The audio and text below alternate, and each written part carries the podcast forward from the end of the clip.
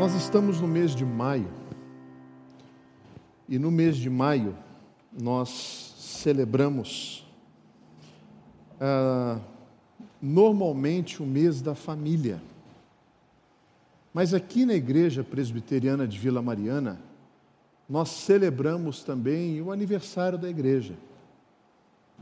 Então, no próximo domingo, nós teremos uma programação especial em que temos um vídeo preparado com muito carinho pelos grupos musicais da nossa comunidade. E hoje, tentando fazer uma conexão entre o mês da família e também utilizando esse mês da celebração, hoje e o próximo domingo eu vou balancear esses dois assuntos. Hoje, falando um pouquinho dessa relação familiar que existe entre pais e filhos. Eu sei que é um tema difícil e às vezes eu confesso que talvez eu não tenha tanta experiência ainda nessa área. E você pode pensar assim: como não, Gustavo? Três crianças em casa? Pois é, três crianças pequenas então, é muito provável que algumas coisas que eu vá compartilhar com vocês, elas pegaram muito forte para mim, como pai. E eu não quero que você olhe para mim como alguém que desenvolve tudo isso que eu vou compartilhar nessa noite como sendo um modelo perfeito e intocável. Não. Não. Eu sou, como a minha esposa Flávia, dois aprendizes lutando na difícil arte de colocar nos nossos filhos marcas para a eternidade. Não é fácil nós equilibrarmos essa balança entre a educação secular e a educação cristã. Os nossos filhos recebem na escola aproximadamente mil, mil e duzentas horas de ensino por ano. E na igreja, se eles tiverem duas horas de programação por semana na igreja somente, a gente está falando aí de 52 domingos, duas horas, 104 horas por, por ano de informação. Difícil. Difícil a gente encontrar essa balança.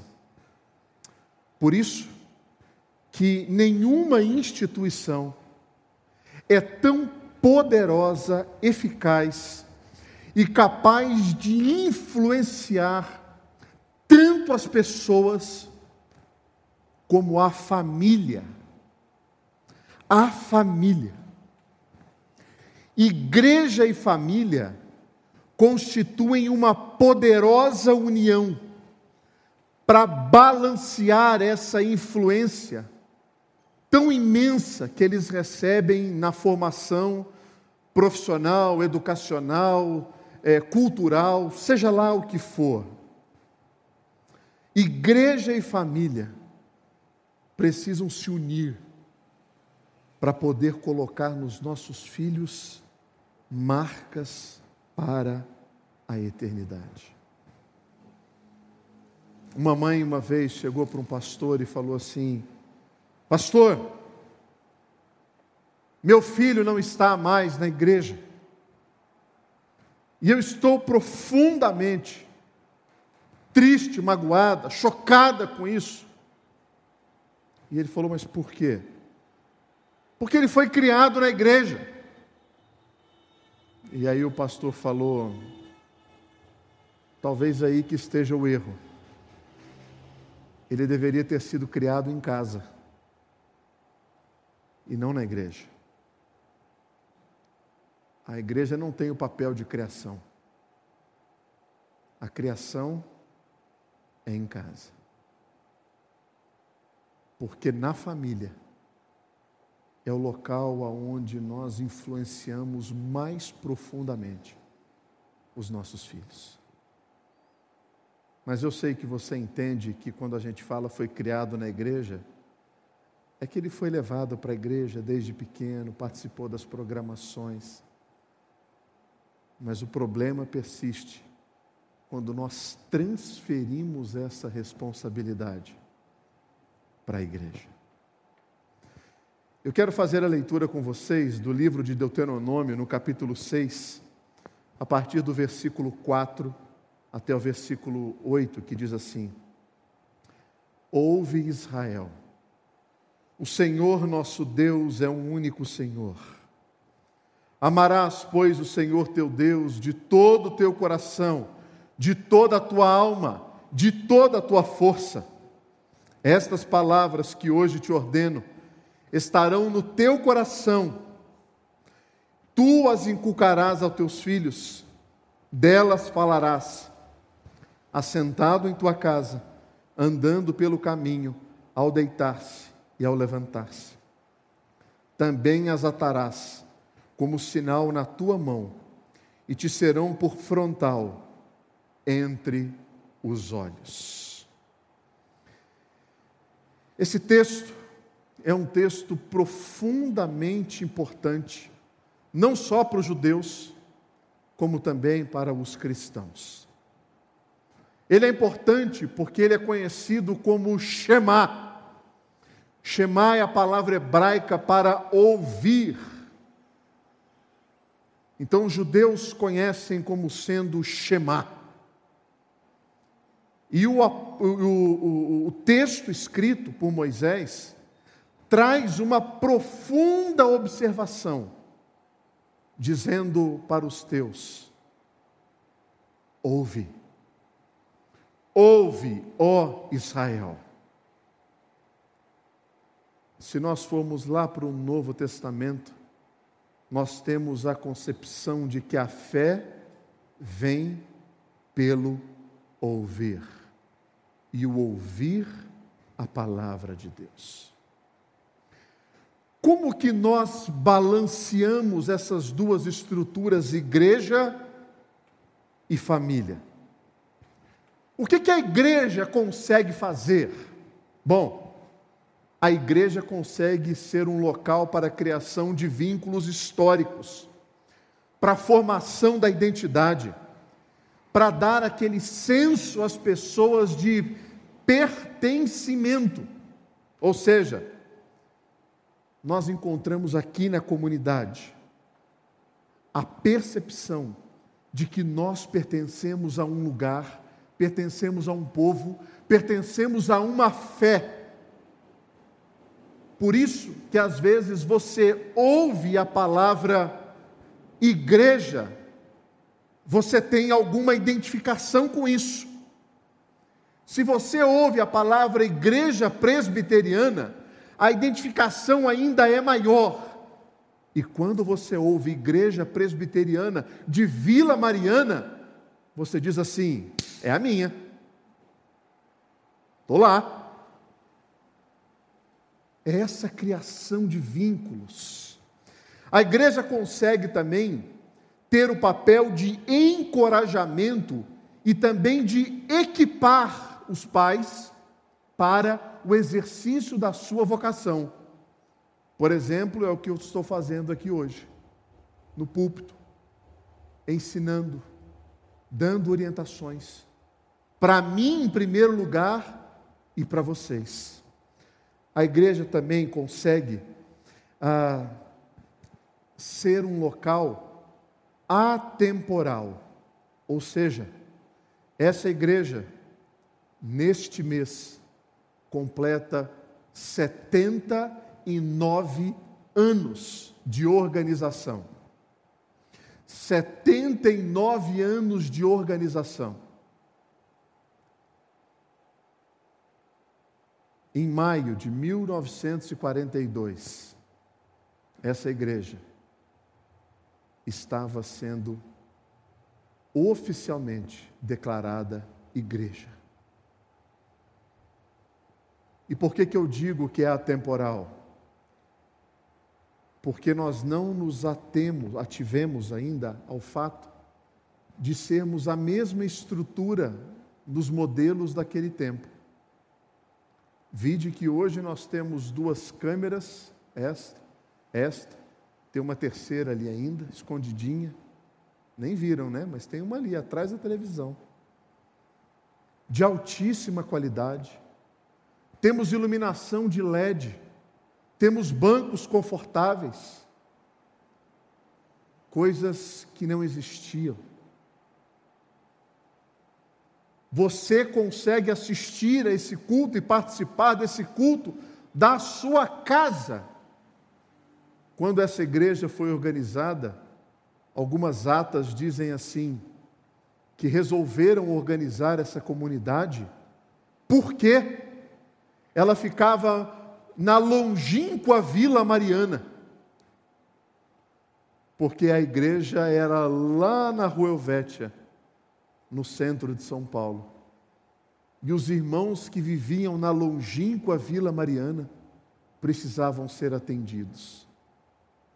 Isso a igreja consegue fazer, se adequar aos modelos de ensino do seu tempo. Agora, o que, que em contrapartida a família consegue fazer ou deve fazer? Pais devem encorajar os seus filhos ao relacionamento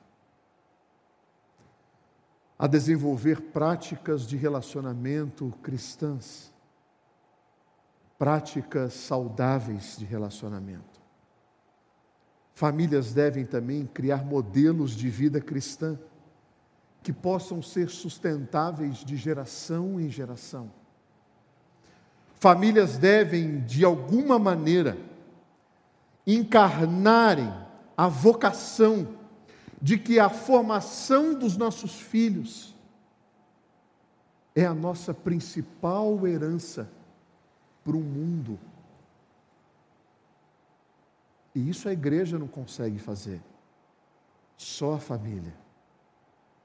Por isso, se você deseja criar marcas da eternidade ou para a eternidade nos seus filhos, é hora de você equilibrar essas forças entre a educação massiva, cultural e secular, e a educação cristã de vida, que promove marcas para a eternidade na vida dos seus filhos. Olha para mim. Quem vai ganhar o coração dos seus filhos? quem vai conquistá-lo?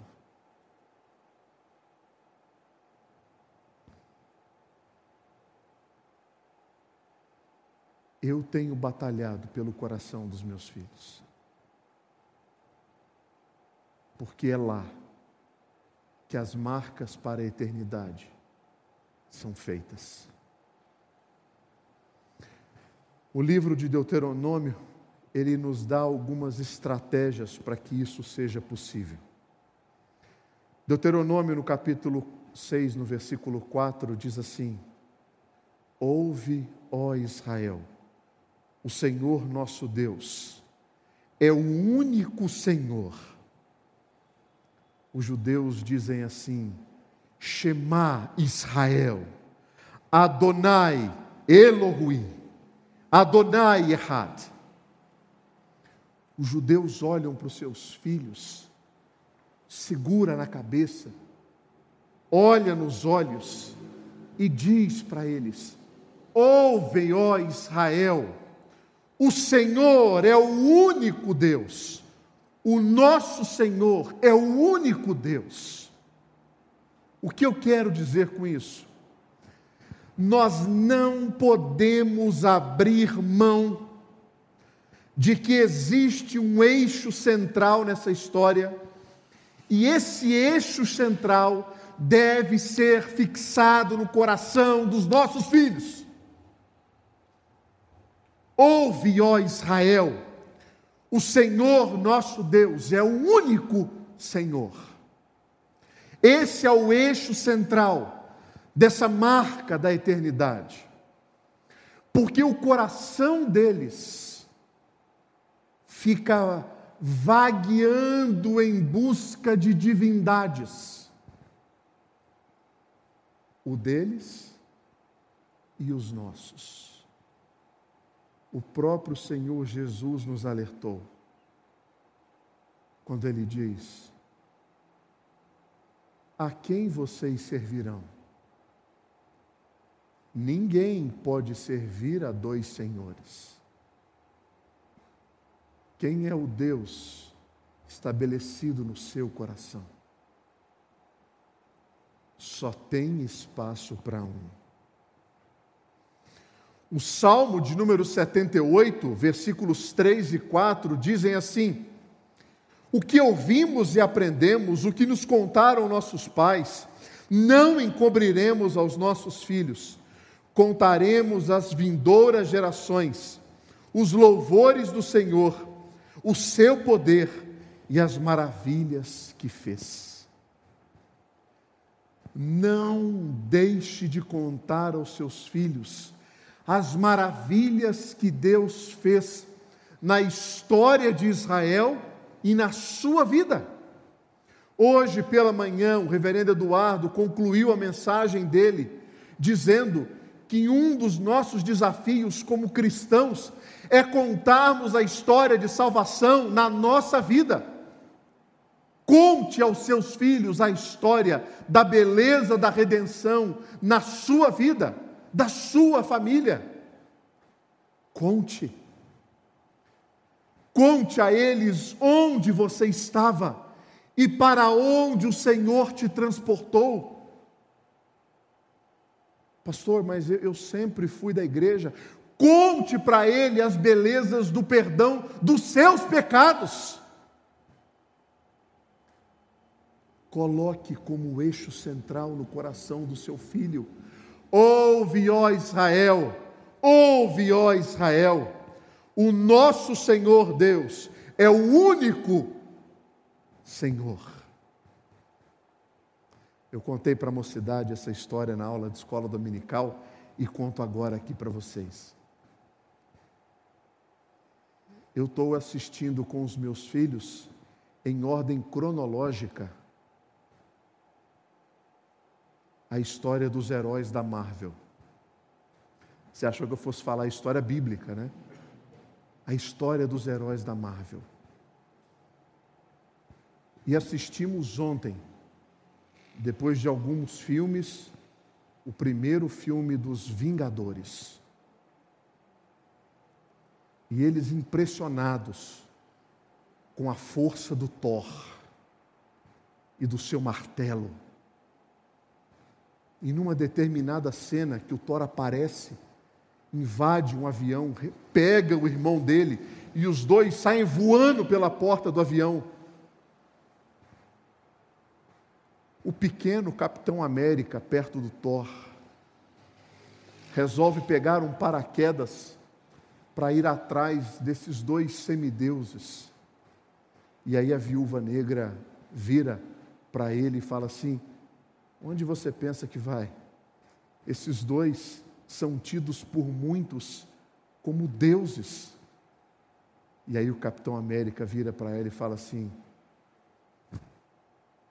Pelo que eu sei, só existe um Deus e ele não se veste assim.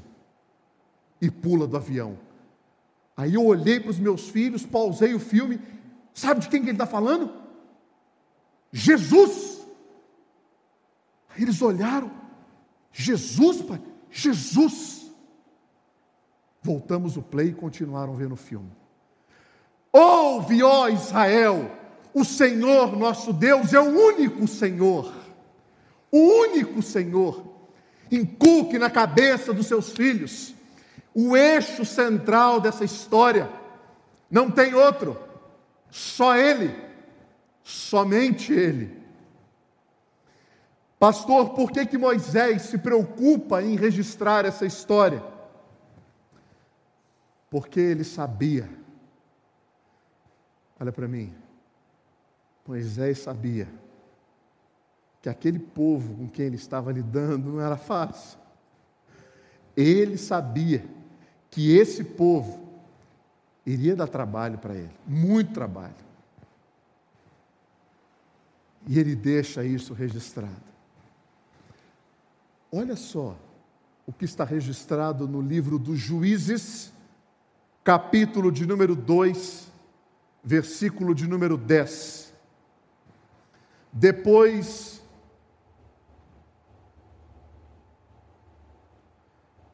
foi também, é isso aí, filho, pode deixar. Foi também congregado aos seus pais toda aquela geração. E depois da morte de Josué, a outra geração após ele se levantou, que não conhecia o Senhor, nem tampouco as obras que fizera Israel. é muito fácil a gente esquecer as coisas que Deus faz na nossa vida. Ah, pastor, não é fácil, não. É sim. Me conte as últimas três bênçãos que Deus fez na sua vida.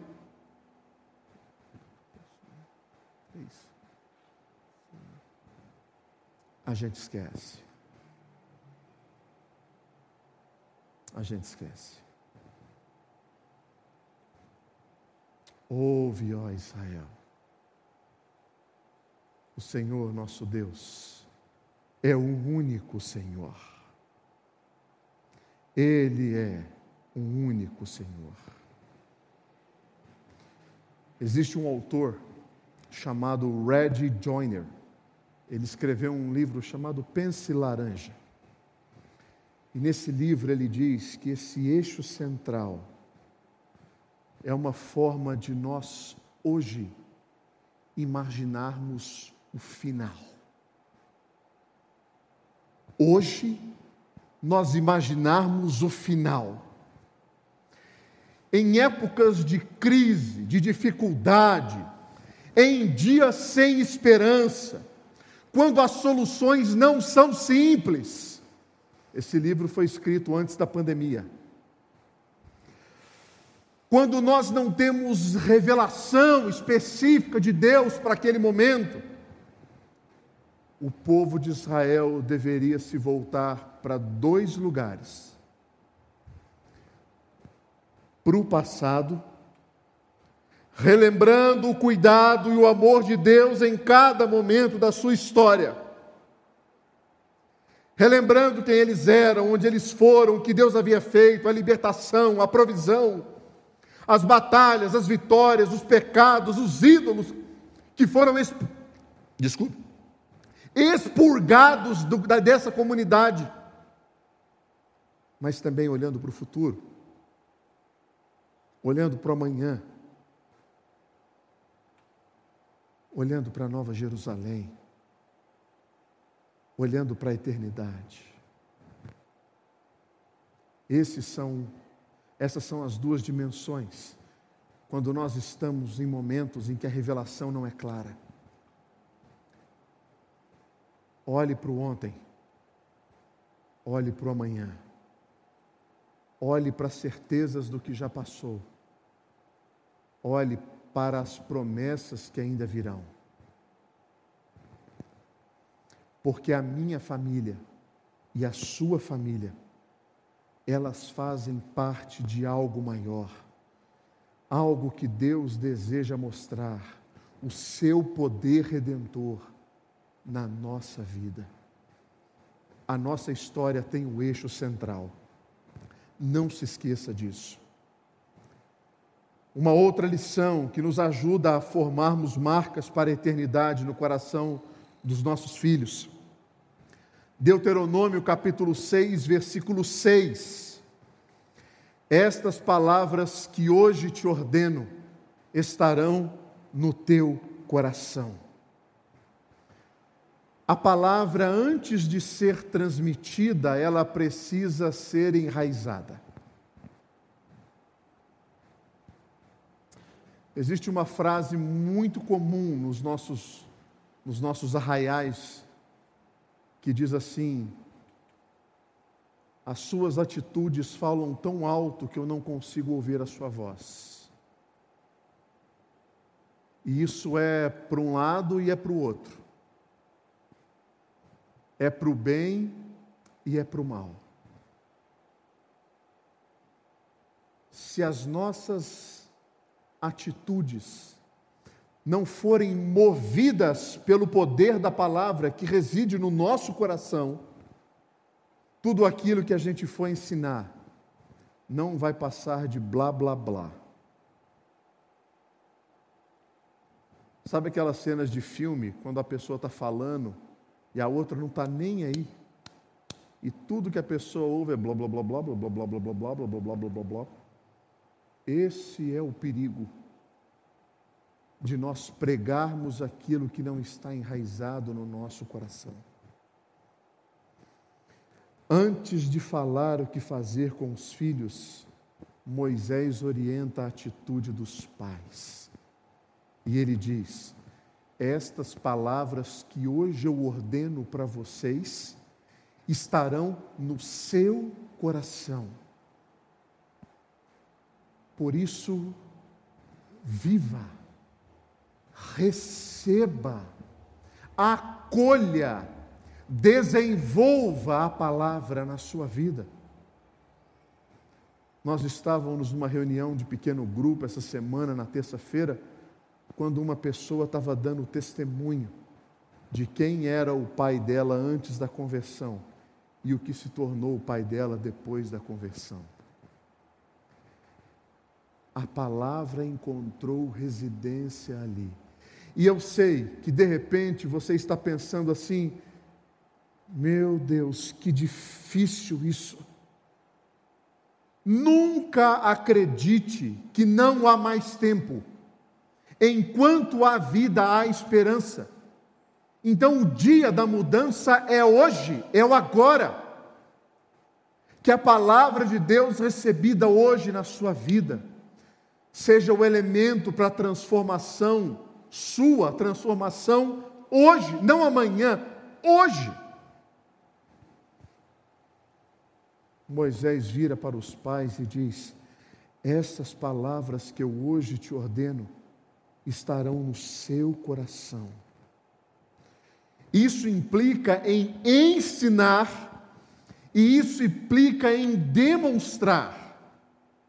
É o fazer e o viver. É que nem aquela história do pai que estava com a família na igreja e na hora do ofertório, o pai tira uma nota de dois reais, dobra ela assim, vem à frente, põe no gasofilácio, e quando termina o culto, eles entram no carro para ir embora, o pai começa. Meu Deus, que banco horrível, que calor infernal que estava, o som da igreja estava medonho, os instrumentos uma calamidade, misericórdia. E aí o filho diz: Ah, também com essa oferta que o senhor deu, o senhor queria o quê? Que a igreja tivesse condições de fazer coisa melhor? Quando a vida está alinhada com a prática,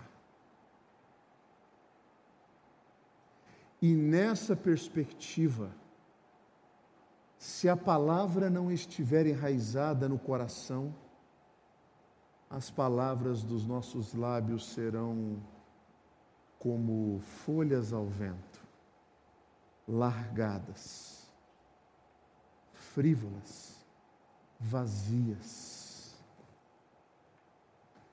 Os filhos precisam enxergar em nós, pais, que o Evangelho foi assimilado no nosso coração, que Jesus Cristo faz parte do nosso dia a dia, que a maneira como nós lidamos com as coisas do dia a dia espelham a nossa espiritualidade. Os filhos precisam ver que nós confessamos pecados, que nós nos arrependemos. Eles precisam se alegrar em fazer parte da família de Deus. Eles precisam ver que você pai e mãe, caso ainda estejam num relacionamento de casamento, vocês estão lutando por isso. E que vocês não são perfeitos, mas as batalhas que vocês enfrentam têm Jesus como modelo, tanto para o homem como o marido da casa, e a igreja como sendo a mulher, porque fazendo isso eles vão enxergar esse modelo. Eu sei que isso é pesado, eu sei que isso é difícil, mas se a palavra não estiver antes no nosso coração, nós não podemos dar isso aos filhos, exigir isso dos filhos. Porque eu não posso exigir alguma coisa que eu não esteja vivendo.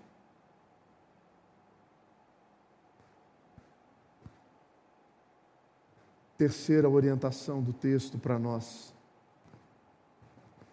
Moisés tinha clareza que o grande alvo dos pais era lutar pelo ponto central da existência humana, que é o coração do homem. Por que ponto central? Porque ali é que reside, ali é a fonte das nossas ambições, desejos, ali é que brota os anseios de fazer as coisas para Deus ou para nós. E aí ele diz assim, no versículo de número 7: Tu as inculcarás aos teus filhos, tu as inculcarás aos teus filhos. Mas ele diz também no versículo 5: Amarás, pois, o teu Deus de todo o teu coração, de todo o teu coração. Falar sobre o relacionamento nosso e de Deus é um grande desafio, pois eles precisam aprender que amar a Deus significa ter um relacionamento de afeto. Como assim, Gustavo? Bom, deixa eu fazer uma diferenciação aqui. Existe diferença entre afeto, emoção e sentimento. Quando a gente chega nessa palavra sentimento, dentro do contexto presbiteriano, parece que a gente até arrepia. Mas não arrepia no sentido bom, não. Parece que a gente arrepia no sentido ruim. Porque nós somos ensinados que o nosso relacionamento com Deus é pela palavra. Contudo, irmãos, nós somos seres humanos. Nós temos sentimentos. A própria palavra atribui sentimentos a Deus. Que o Senhor se agradou, que o Senhor não se agradou, que o Senhor se alegrou, que o Senhor se irou, que o Senhor riu, que o Senhor chorou, o próprio Cristo manifestou isso, quando ele olha para Jerusalém. Então, essas realidades fazem parte da humanidade de Cristo e fazem parte daquelas atribuições que Deus se revela de maneira humana para nós. E dentro dessa perspectiva, é preciso que a gente diferencie afeto, emoção e sentimento. Afeto está relacionado às coisas mais amplas. Afeto é mais genérico.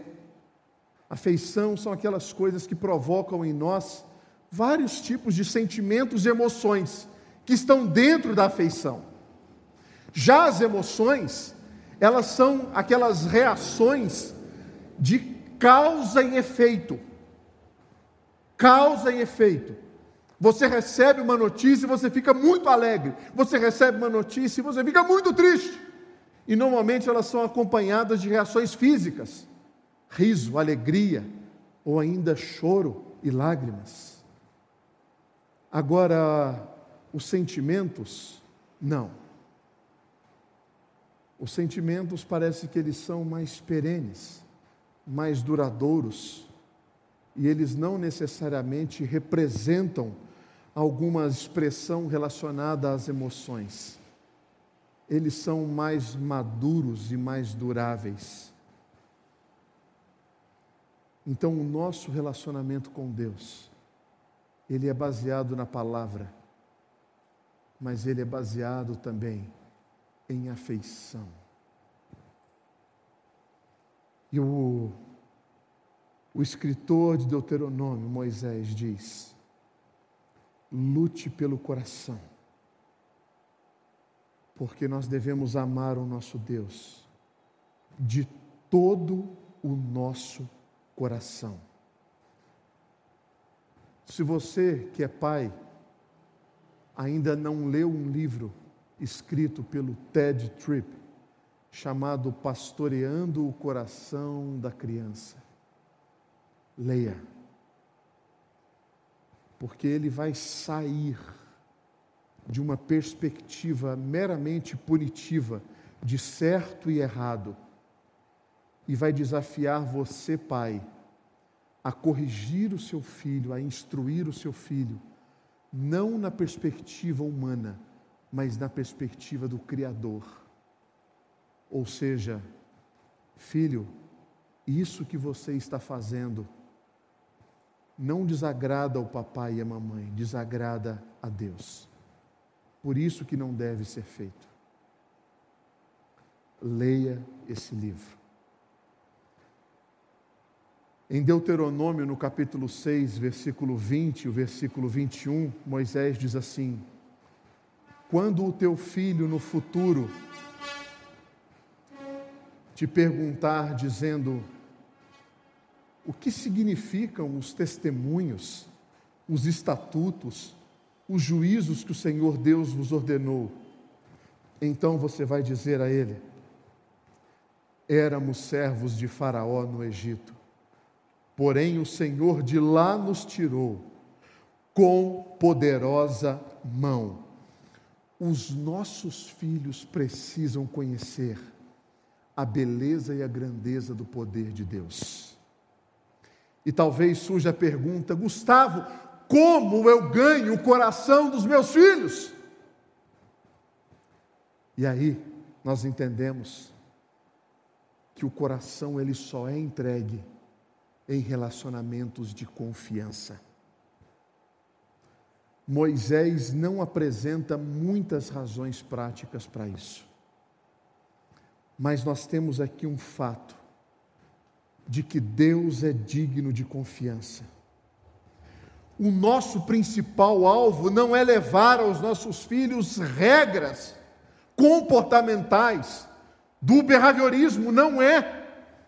O nosso principal objetivo é mostrar para eles a quem nós amamos. Você sabia que jovens conseguem lidar muito bem com a pobreza dos seus pais, com a escassez de recursos, mas eles têm muitas dificuldades em lidar com a falta de confiança. dos seus pais.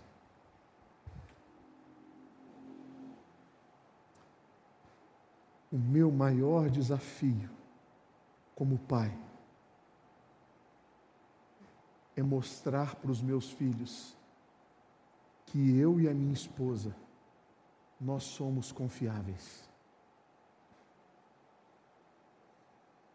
Porque Deus é confiável. Como que eu posso estabelecer uma dinâmica de relacionamento com eles? Versículo 7 e o versículo 8, e nós caminhamos em direção ao final. Tu as inculcarás aos teus filhos, delas falarás assentado em tua casa, andando pelo caminho, ao deitar-se, ao levantar-se, e também as atarás como sinal na tua mão e te serão por frontal entre os olhos. Moisés fala da importância de estabelecer ritos familiares para que algumas dinâmicas sejam estabelecidas como família, para que o aprendizado seja mais efetivo. Isso implica em uma atitude diária e com intenção. Não é deixar para que o acaso promova oportunidades. Não. É de uma intencionalidade você criar circunstâncias com os seus filhos para inculcar na cabeça deles a palavra, para mostrar para eles a verdade. Moisés fala de uma pedagogia sistemática e estratégica. Ele utiliza ações e utiliza o tempo para mostrar quando que isso deve acontecer. Por isso que ele diz: você vai falar assentado à tua casa, andando pelo caminho, seja de noite ou seja pela manhã, faça, fale. Uma possibilidade bem interessante é quando nós criamos rotinas familiares. Durante essa pandemia, talvez você tenha tido a oportunidade de fazer isso na sua casa. Você que saía de casa às seis, sete horas da manhã e voltava oito, nove, dez horas da noite, trabalhando de casa, seus filhos estudando de casa, de repente o horário de almoço se tornou um espaço para dar aquela pausa em tudo que você estava fazendo, sentar à mesa com a sua família, almoçar, tomar café da manhã e jantar com eles. Gustavo, isso de fato é importante? Eu acho que é muito importante.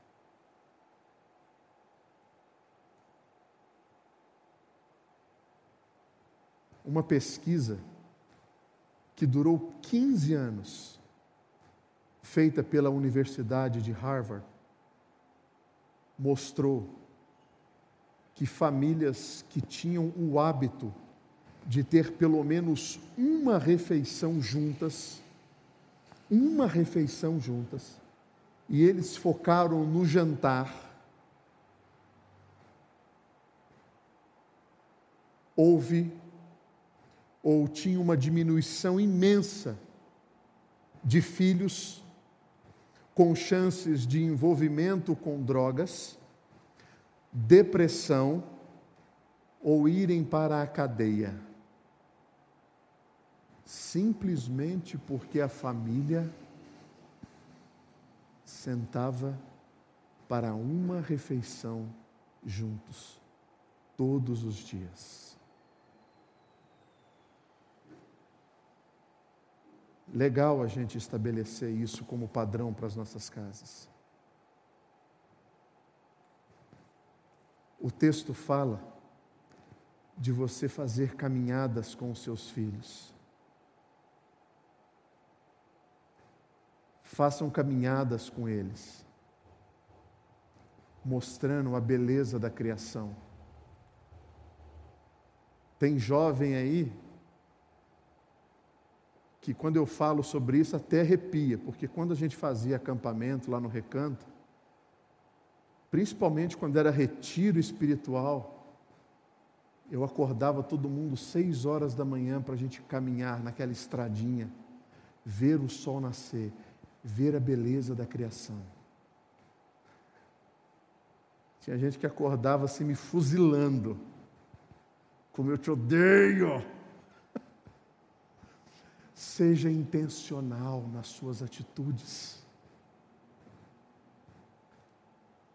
Utilize a hora de dormir dos seus filhos para chegar ao coração deles. Para saber como que eles estão na escola, para saber quem é a melhor amiga do seu filho, a melhor amiga do seu filho, o melhor amigo do seu filho, para saber por que, que ele estava chorando quando ele saiu da escola naquele dia. É o que o texto fala. Utilize as manhãs para criar rotinas de gratidão a Deus pelo dia que se inicia.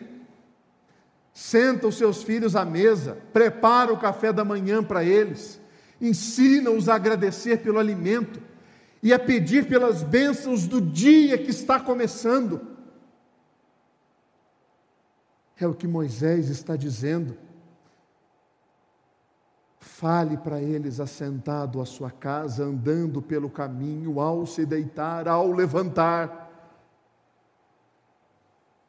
Marcas para a eternidade são criadas com intenção, com intencionalidade. Eu sei. É provável que, assim como eu, você tenha alguns pontos ainda para aperfeiçoar.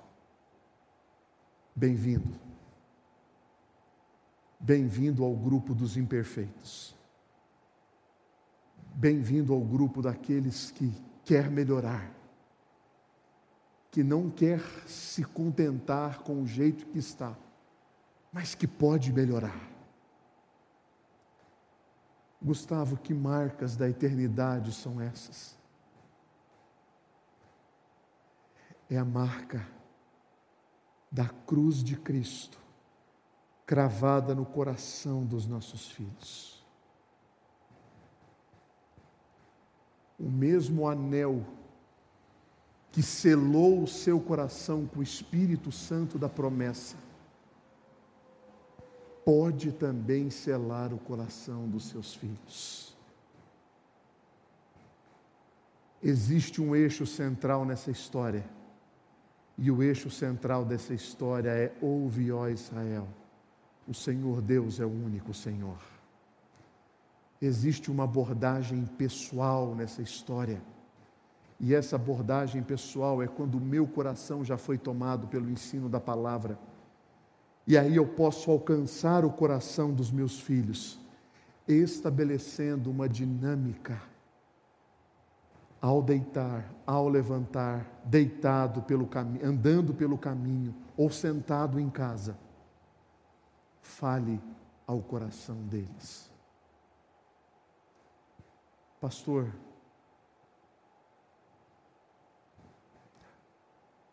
já foi.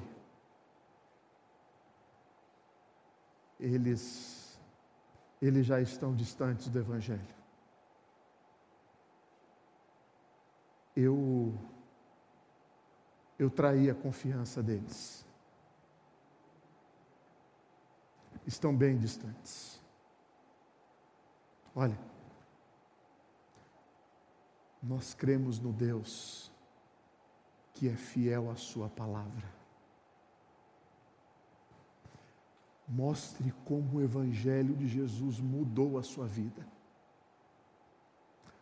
Quem sabe hoje não é o dia de você fazer aquela ligação que você está adiando há tanto tempo,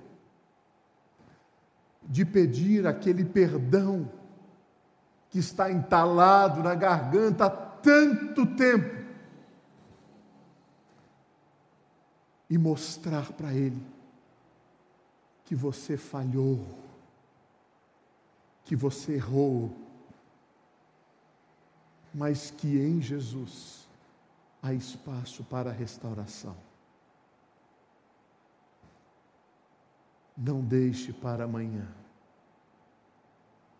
porque nós cremos no Deus que é o Autor de toda graça, de toda misericórdia.